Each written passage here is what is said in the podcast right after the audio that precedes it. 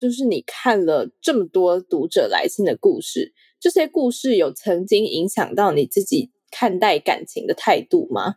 没有，真的吗？真的哦，对啊，我觉得就像你刚刚讲的啊，就是我觉得我的读者也不会被我影响。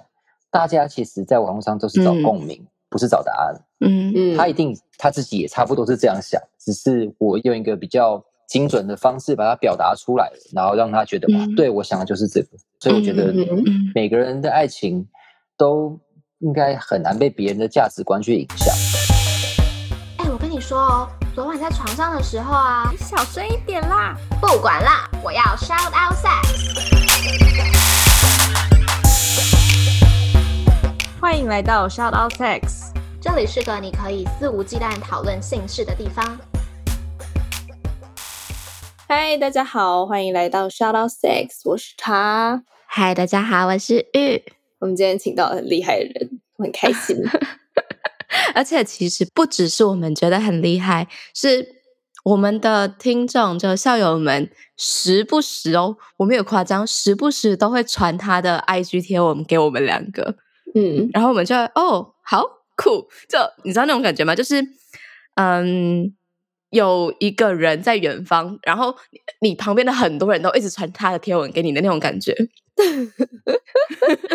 你知道，我从以前就是只要我遇到一些感情困扰的时候，就特别喜欢看这样这类的文章、啊内哦容。这样对，所以你最早看的是谁？我其实我也没有固定诶、你知道 Instagram 就是会推荐啊你这样。嗯对，那但是我每次我都会觉得，就是他们这些人到底悟性有多高，才可以写出这样子的东 西，你知道吗？就是因为你好像嗯。经历了很多事，你是身在其中的时候，你会觉得说看不清楚这个事情的面貌，嗯嗯嗯，对，嗯然后嗯。你要有多大的反省能力，然后才才可以去下这些结论，然后得到一些在感情上新的认识，这样。所以我就还嗯。蛮佩服这样子的人了，你知道。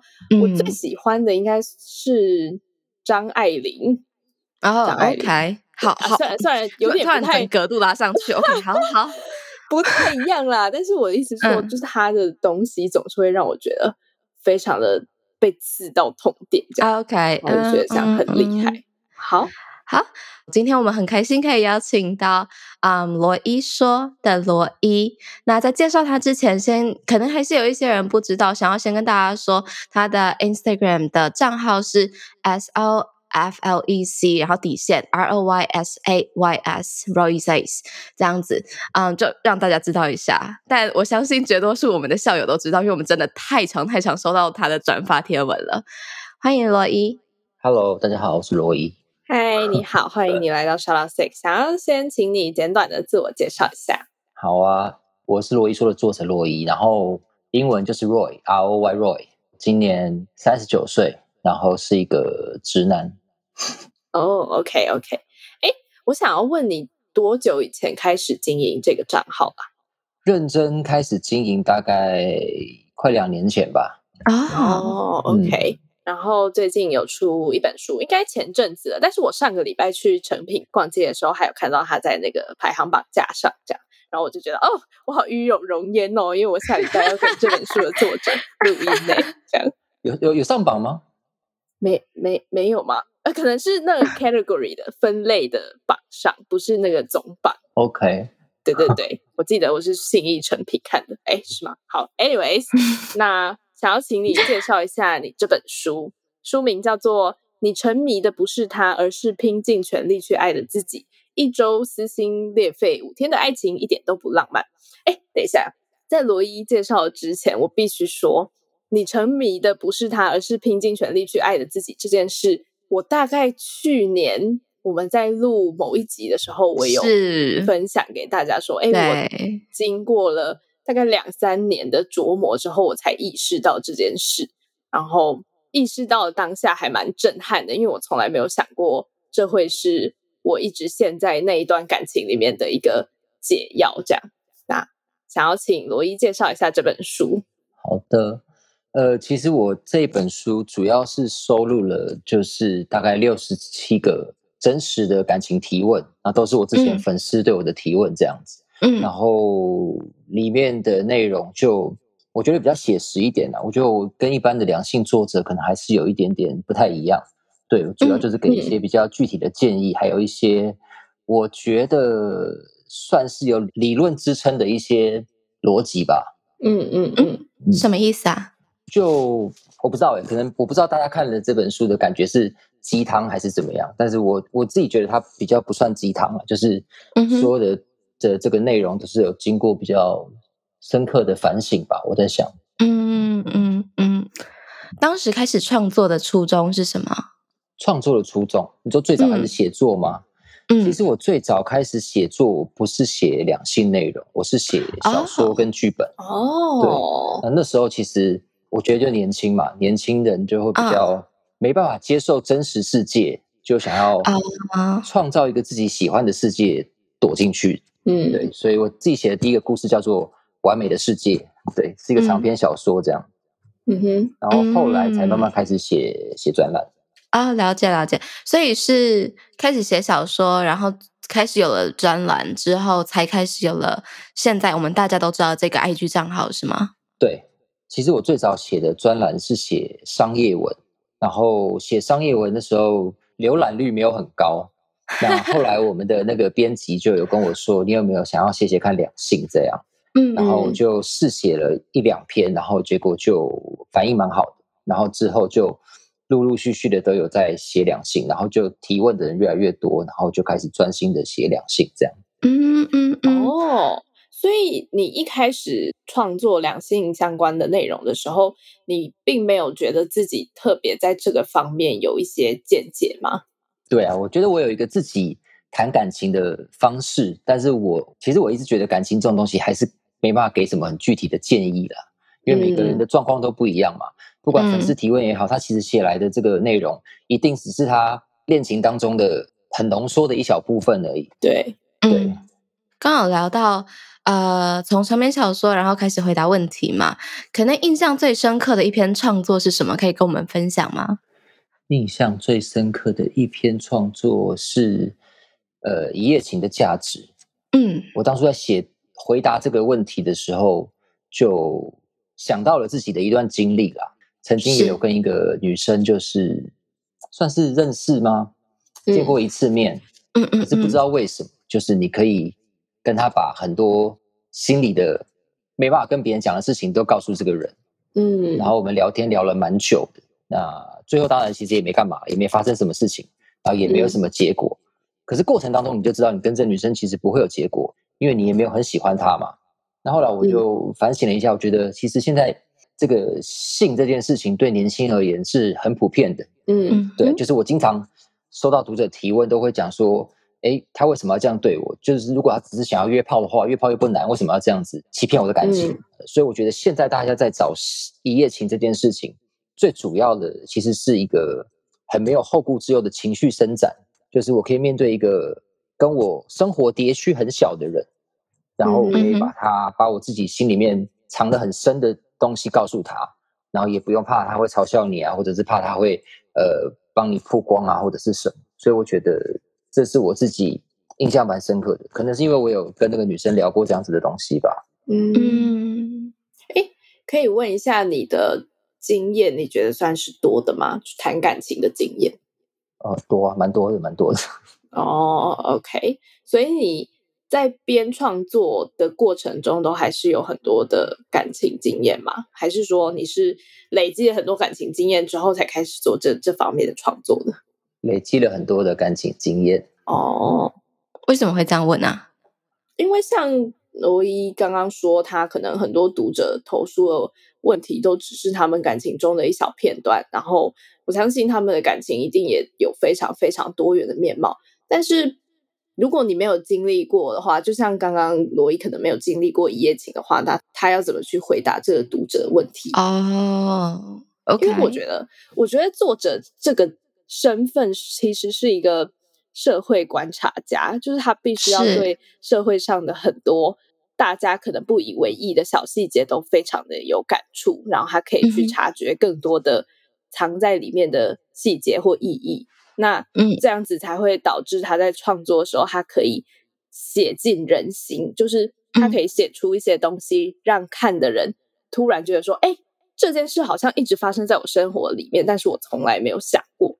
嗯。应该说，当然每个人对于写作的好坏都有他们自己的定义跟喜好，嗯嗯。但是这样子的写作方式，就是你去察觉很多生活中不经意的小细节，对我来说是一个好的作者的特质。嗯，所以我相信，嗯。就是罗伊可以帮这些人解惑，不要说解惑好了，可能就是提供意见，也是因为他势必是对于这些事他可能有经验过，然后有从中得到一些什么，他才可以再给出更多的内容。这样，嗯嗯嗯嗯，对，正好都聊到这边了，因为我我一直在看这些贴文的时候，我一直都想说，哎，怎么会有这么你知道源源不断的灵感？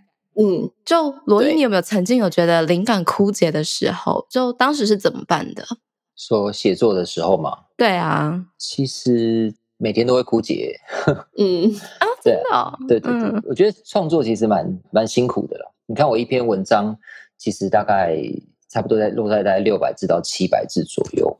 对可，是我真的完成这篇文章，通常我觉得平均啊，大概要花十二个小时吧。嗯 OK，那嗯首先，因为我的创作主要是回答别人问题嘛，目前，对，所以你要先去就是洞察这个人他内心最后的那个问题到底是什么。嗯嗯，然后嗯再。来就是，如果可以给出一个自己能够接受，就是我自己认同的这个观点呐、因为我觉得既然是要回答别人问题，就要比较真诚一点，就不能就是只是很单纯的呃随便就给一个结论这样子，所以我嗯。就会很努力的去想说他的问题是什么，那我能给他什么嗯。观点，然后再来要给他这些观点，肯定又不能够误导他，或者是嗯。误导其他的读者。嗯嗯嗯嗯那我觉得最好的方式就是思考，一直坐在电脑前面，然后认真的去想这个问题，我觉得才能够想到比较深一点。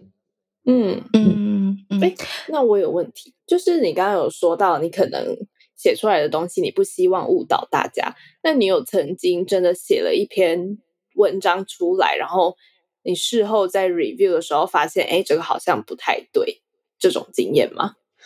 其实我觉得是这样子，因为我们的东西很短，对，那很多内容我是没有办法放到里面去的。嗯可是，在我创作的过程当中，我自己有这样子的认知去支撑这个样价值观，嗯但是读到的人不一定。比如说，我最近也在，我最近也在做抖音，我在录抖音，嗯然后就有录到一篇就是鼓励女生去整形的这样子的一个一一篇文章。嗯其实这篇文章之前在罗伊说也发过，嗯可是里面还是会有很多人觉得说这样子其实就是这是一个很对价值观很扭曲的一个状态。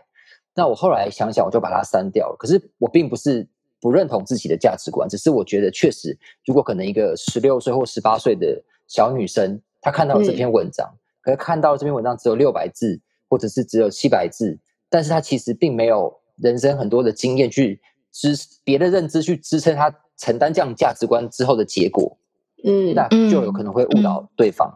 对所，以嗯现在回去看，有些有些文章确实可能当下表达的没有这么的清楚，或者是没有这么的。可是网络文章就是这样子。我最早写文章大概写到三千字，然后后来减到一千五、一千二、八百，现在变七百、六百，因为大家能嗯够阅读的这个文字上限大概就是这个数字，嗯，所以你写太多也不会有人想要把它看完，那就一定嗯。势必会省略掉很多其中的这个内容，或者是其他的的认知，就是你必须要有这样的认知，你才能去做这样的事情。嗯。嗯嗯，我觉得真的创作，现在的网络创作好像真的都是这样哎、其实就连嗯我们这种谈话性节目，你可能好像时间的限制比较宽裕，然后你创作的内容限制也比较宽裕，基本上是没有什么限制。但是常常我还是会录完之后，我会一直想我们今天录的内容，然后会觉得说，哎，我那里应该要讲什么，那里应该要讲什么，然后我会怕嗯我没有嗯讲的完整这件事会嗯误导我们的听众。嗯嗯，所以我觉得这嗯个可能是每一个创作者都很难去拿捏的一个尺，就是说，哎，我到底要嗯讲到多少？我必须还是得吸引大家的注意力，但是我又希望我的东西是传达最完整的我自己的想法的。对啊，嗯嗯嗯，现在讲的是反面嘛，就是可能会误导别人。有没有一些经验是，可能你发了一篇文之后，很多人私讯你说，好像你救了他一命那种感觉的？有啊，还是会有啊，就是蛮蛮蛮感人的。就是我我印象比较深刻的啦，这个例子有点极端，就是有一个女生，她她未满十八岁，然后她因为家里负债很多，所以她就被她的家人丢去了做酒店小姐这样子。嗯哼，然后她就。一直觉得自己不干净，然后觉得她自己未来人生就绝望了，然后也没有办法再交男朋友了，因为她觉得没有任何一个男生会接受这件事情。然后因为他还年轻嘛，对啊。然后当然我也写了文章，就是回答他这个问题，然后也也鼓励他这样子。然后他也是有回复我说，他就很开心这样。我觉得这个印象比较深刻，大概是这样。嗯嗯，哎，可是。你会觉得感情这件事有正确答案的吗？我觉得感情这件事情有正确答案，但是没有终极答案。什么意思？什么意思？就是每一个当下都有每个当下的正确答案，可是每一个年龄层或者是你每一个时间点过去的那个正确答案不一定可以帮助你现在去做正确的决定。就我觉得人际关系它是很浮动的。嗯嗯。你现在喜欢这个人，然后你为了他做什么事情？那不代表你未来还是会这样子对这个人做这样的事情就是正确的。就比如说啊，年轻的时候，我们小时候可能十八九岁喜欢一个人，我们想要的就是天天在一起。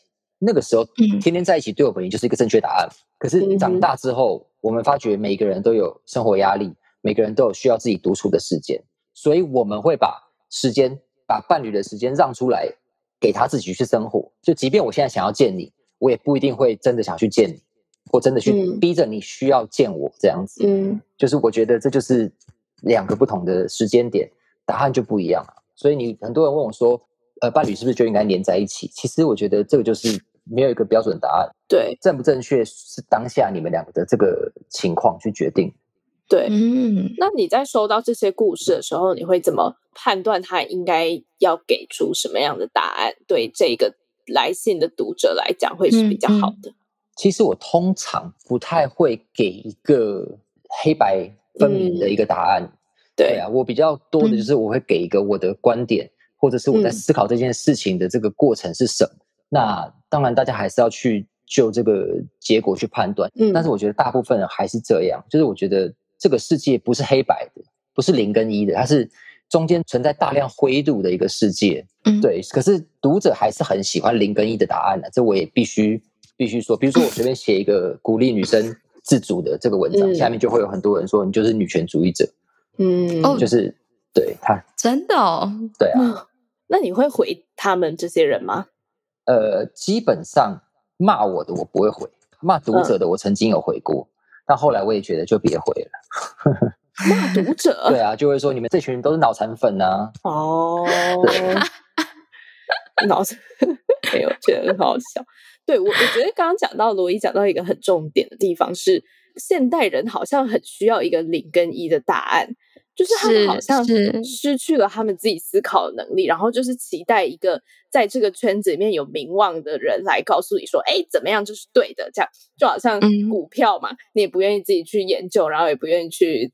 你知道了解这个公司真的体质怎么样，然后你就是希望听到一个名牌，就是告诉你说，哎，投资这个就对了。当然，这可能是比较极端的比喻啦。但我的意思是说，尤其是在感情这种，像我们刚刚也聊到说，感情其实好像没有一个正确答案，是 depends on 你的整个状况来去决定你应该怎么样会比较好的。像这种情况，大家好像就更希望更积极隐隐的要取得一个正确的答案，然后。嗯嗯，我觉得这件事还蛮悲伤的哎，就是像我朋友，他可能失恋之后，他就会一直找我问一些人生大道理之类的。但我就会觉得说，这些事都没有一个正确的答案呐，他就会问你一些问题，然后想要把你导到他想要听的这个答案去。但是在我跟他来回这个攻防战的过程中，我就会觉得。你应该已经有一个心里有一个想法了，你只是不愿意去接受它而已。对，这是我刚最开始想讲的。我觉得大家好像不一定是真的要一个一或零、黑或白，就是两个极端的答案。大家早就在那边了，他只是希望，假设你今天跟我不一样的时候，你陪我一起过来这儿，就这样而已。嗯嗯嗯嗯嗯，没错没错。我觉得这也是，就像我刚刚最一开始有讲到说，哎，可能我当我感情失利的时候，我会喜欢看这这类的呃两性关系或者是感情相关建议的文章。我觉得在看这些文章的我，其实我只是想要找到一个可以支持我的想法的论点，没错。不支持我的那些我都略过略过，觉得啊你讲的是屁话，你讲的不对。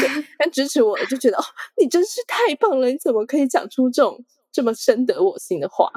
对，嗯，我不知道是因为现代人可能感情比较没有支持系统，还是怎么样的一个背景之下，会导致这样的结果。心理学上本来就会让你想要跟呃你想法一样的人靠近啊。哦，嗯，对。但我觉得在感情这方面好像又更明显了。但是我后来会觉得说，其实我早就知道答案是什么了。我只是不愿意去正视它，我只需要一个人来陪我而已。那我觉得像罗伊这样子的创作就是一个很好的陪伴，但是前提是你不能总是只相信你想相信的事情。我觉得这是在看这些感情建议的文章一个比较需要做好的心理准备吧。我自己会这样觉得。嗯嗯嗯。好，罗伊，对你而言，你觉得爱是什么，而性又是什么呢？我觉得也是浮动的，就是它是一直随着生活啊，然后随着你的年纪啊，会一直去去改变。我记得我之前写过一个东西，我自己觉得就是蛮好的，就是大家十八岁在谈恋爱的时候，恋爱对我们也是一种信仰。那时候你跟你的伴侣说我们要永远在一起的时候，我觉得那是一种信仰，就是你真的觉得会是这样子。可是我觉得二十五岁的时候在聊这个事情的时候，就是说哦，我们希望有一天可以结婚啊，或者是有希望有一天可以。有未来啊，我觉得那就只是一份约定。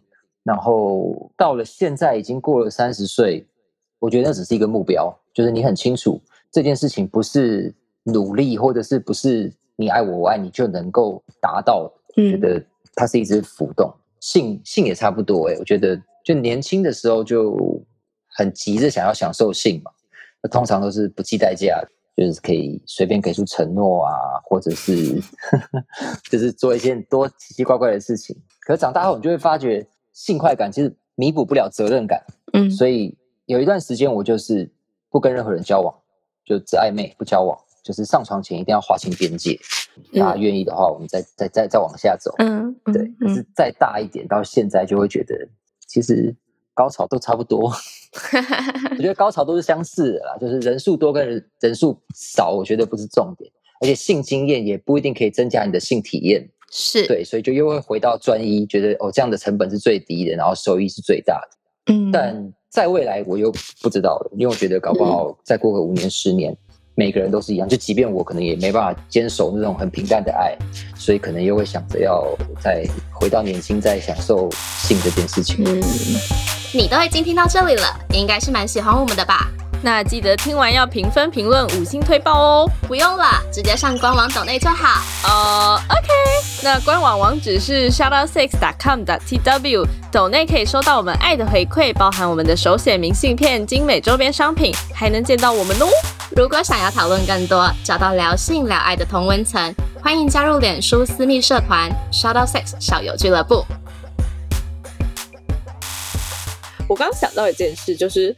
我之前曾经问过我的心理智商是一个问题，我就说，嗯，你不觉得这件事很吊诡吗？为什么大家好像在年轻的时候，十几岁、二十几岁谈恋爱都会弄得非常狼狈，然后突然你快要三十岁的时候，噗，你的那个对象就出现了，就是 the right one，那个对的人他就突然出现了耶！你不觉得这件事很不合理吗？很吊诡吗？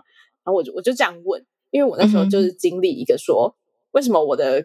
以前的经验都这样这样这样，然后为什么大家好像都看起来比我还要过得好之类的？然后我就在问他，直问他这个问题，然后他就跟我说：“没有啊，是因为你以前经历过了很多你追求的不一样的事，然后你会渐渐的从中抽丝剥茧出你真的想要的是什么，所以你才会在从二十几岁到三十几岁这个过程中，可能把你的对象。”去 narrow down，就是把他们一直筛选，一直筛选过，所以你才会在应该说不是你了，就是大家才普遍会在三十岁的时候遇到一个哦，你觉得这个人是真的适合你的人，这样，然后他就觉得我怎么会有这种想法？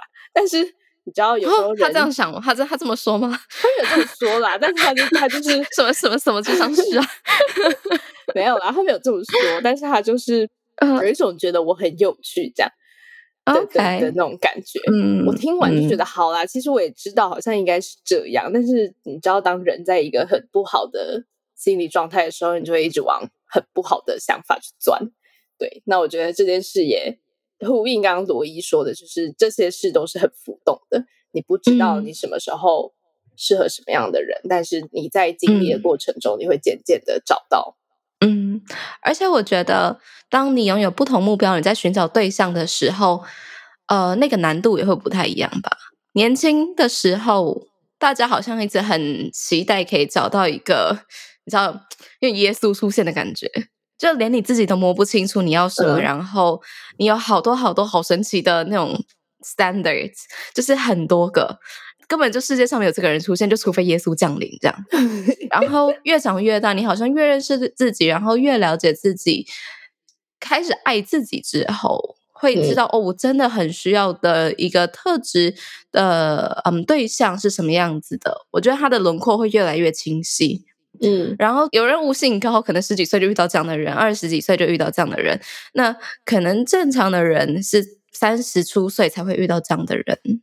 就是这个时候的我们是更知道吗？更知道自己要什么，或者是说，呃，在寻找爱情的时候，在寻找对象的时候，已经不完全是爱情，更像是一个一起生活的目标的对象。嗯嗯嗯，OK，好，讲了好多我们自己的想法。好啦，回到回到罗伊的的那个想法来，嗯，想要问罗伊说，就是你看了这么多读者来信的故事，这些故事有曾经影响到你自己看待感情的态度吗？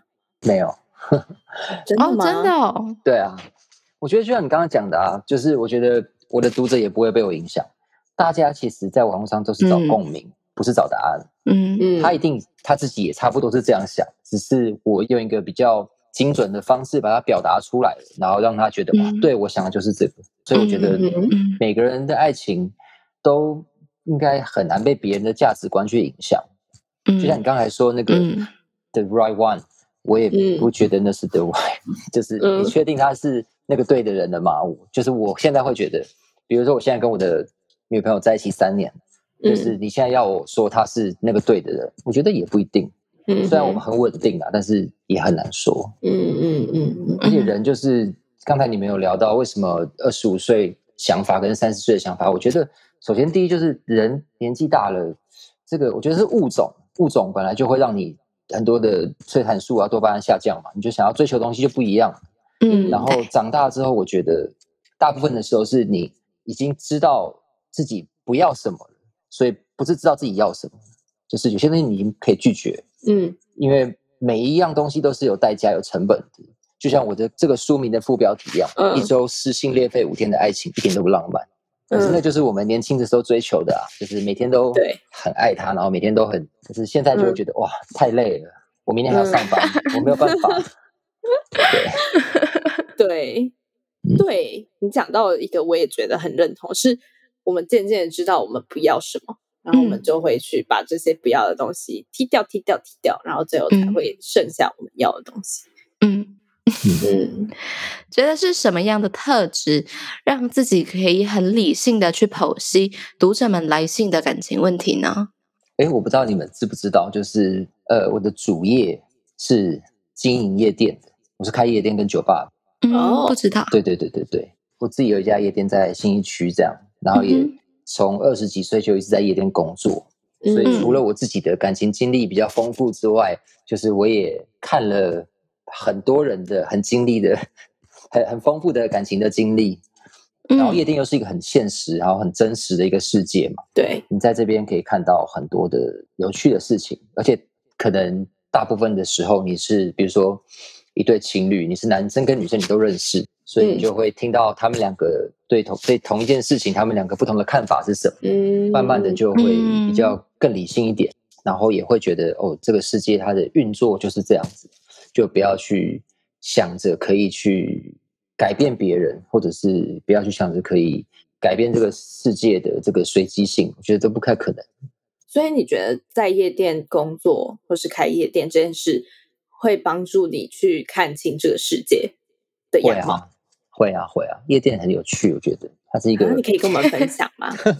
就是我觉得夜店它是一个小型的社会的缩影，就是你在这边你可以遇到这个社会所有不同阶层的人嘛，可能从最底层的人到最高层的人都会有呀。比如说我们可能认识富二代，认识一些名人明星，对，但是我们嗯同时也可能会认识一些公车司机，或者是一些嗯妈宝，或者是一些学生，或者是一些 还在努力的饶舌歌手，嗯你会认识到所有不同的人，然后这些人在同一个时间点会出现在同一个环境里面，那他就会有很多很刺激或者是很不一样的火花出现，然后每一个人嗯不同的选择，比如说有钱人追女生的方式是什么，或穷人追女生的方式是什么，你就会有不一样的看嗯法。嗯，有那有钱人追女生的方式是什么？然后穷人追女生的方式是什么 最新的那篇文章写的就是这个，就曾经有一个富二代想要追一个女生这样子。嗯因为那女生其实是刚来夜店玩，一看到很清纯，然后刚踏入这个行业这样子，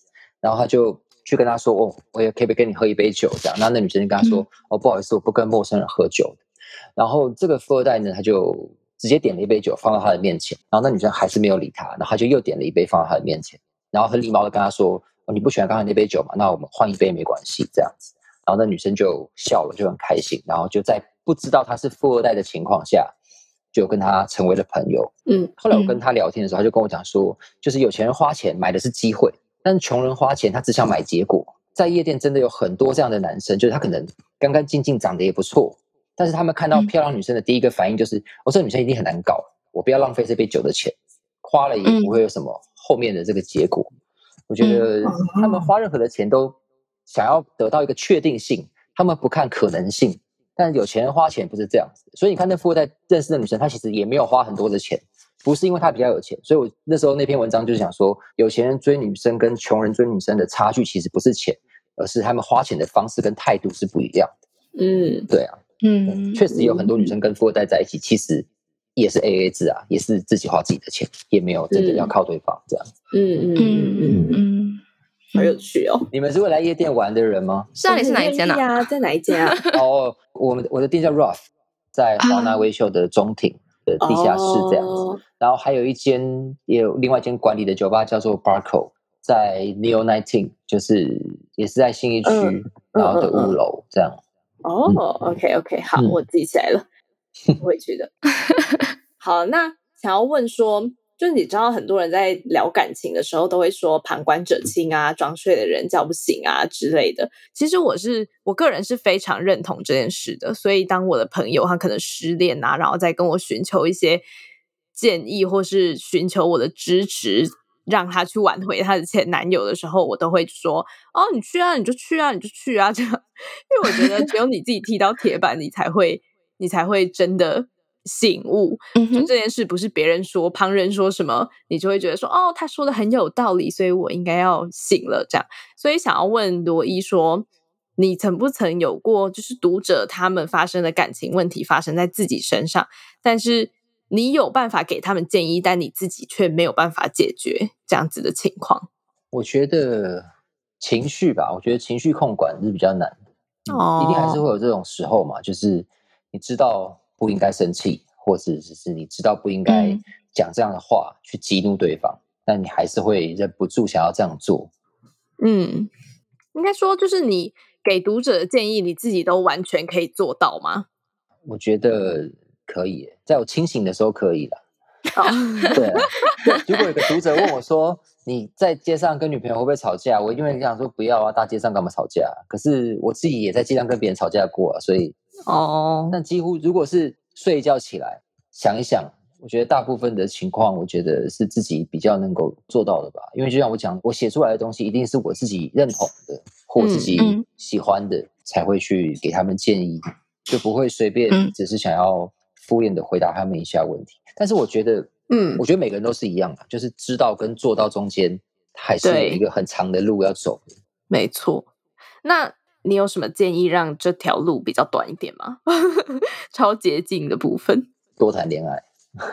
其实我真的觉得恋爱是要练习的，就是你要一直有对象，然后一直跟他们有新的火花，然后遇到新的状况。之前有一本书叫《异类》嘛，就是讲就是一万小时理论嘛，就是任何人要从一个普通人变成一个专家，他至少都要经历过一万小时的练习。我觉得爱情也是一样，就没有人的爱情是可以不用经历过这段练习的时间的。嗯嗯嗯，说的很好，我很认同。嗯，好。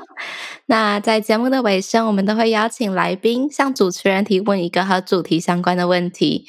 啊，罗伊这边有什么想要问我们的吗？我想要问的是，就是你们能够接受你们的伴侣过去跟一百个人上过床吗？可以啊，因为我搞不好更多。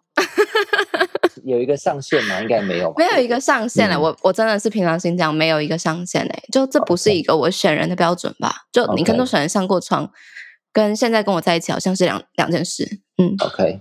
我觉得反而太少人会让我胆怯不畏事。对，多 人应该说很多人这件事，我觉得 OK。那但是我会想要知道你跟这么多人上床的背后的故事是什么？这样，但。基本上很跟很多人上过床这件事，对我来说好像并没有说太大的担忧或什么的。但是如果他可能过去性经验对象只有一个，我倒是会觉得很担心。OK，那你们能够接受没有性的爱情吗？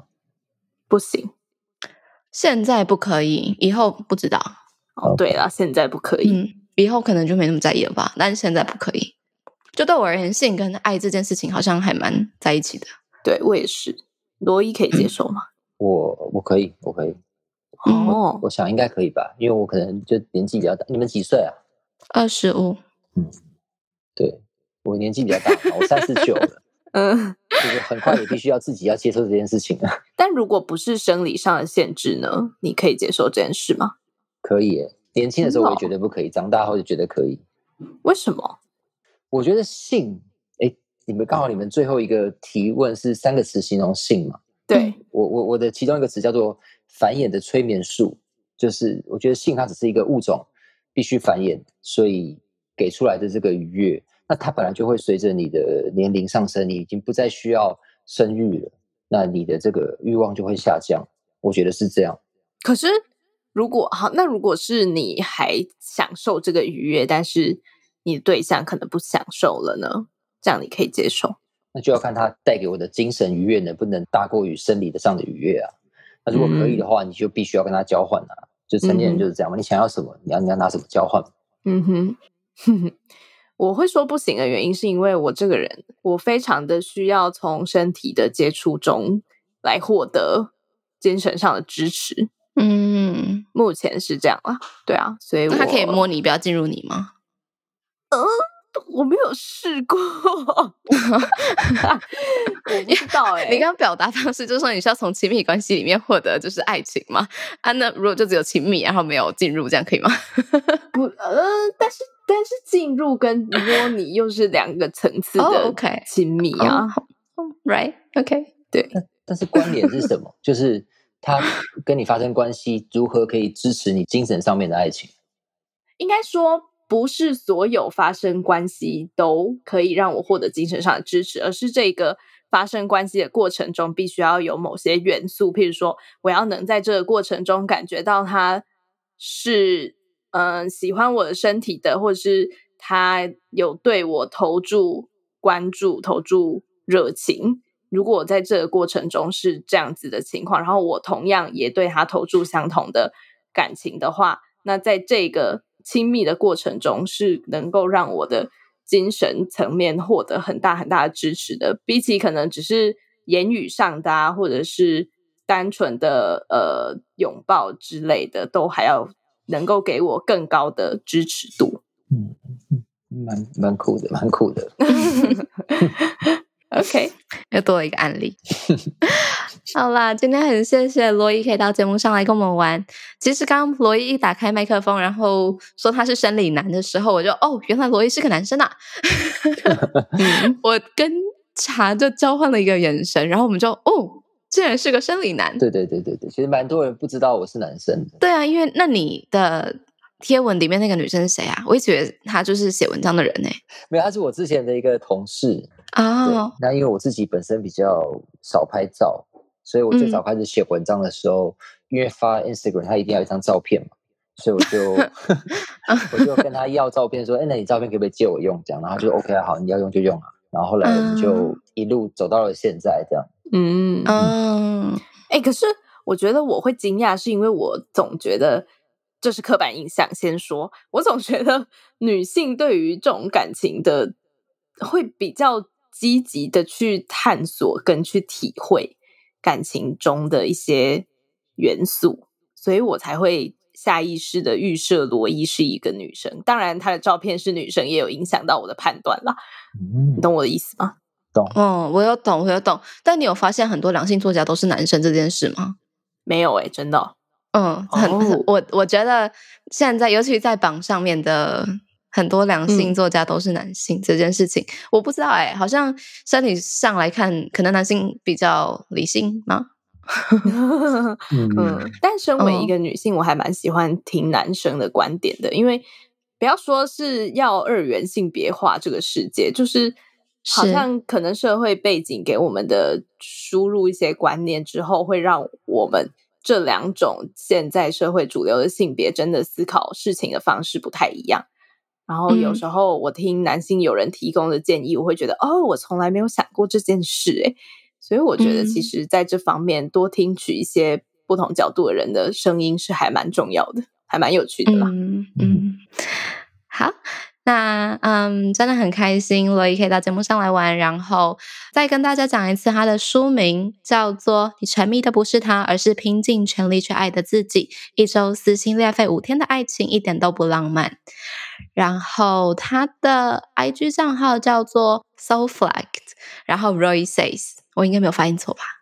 没有没有发音错。好，然后拼给大家 S O F L E C 底线 R O Y S A Y S。嗯，如果有兴趣的话，可以去追踪它。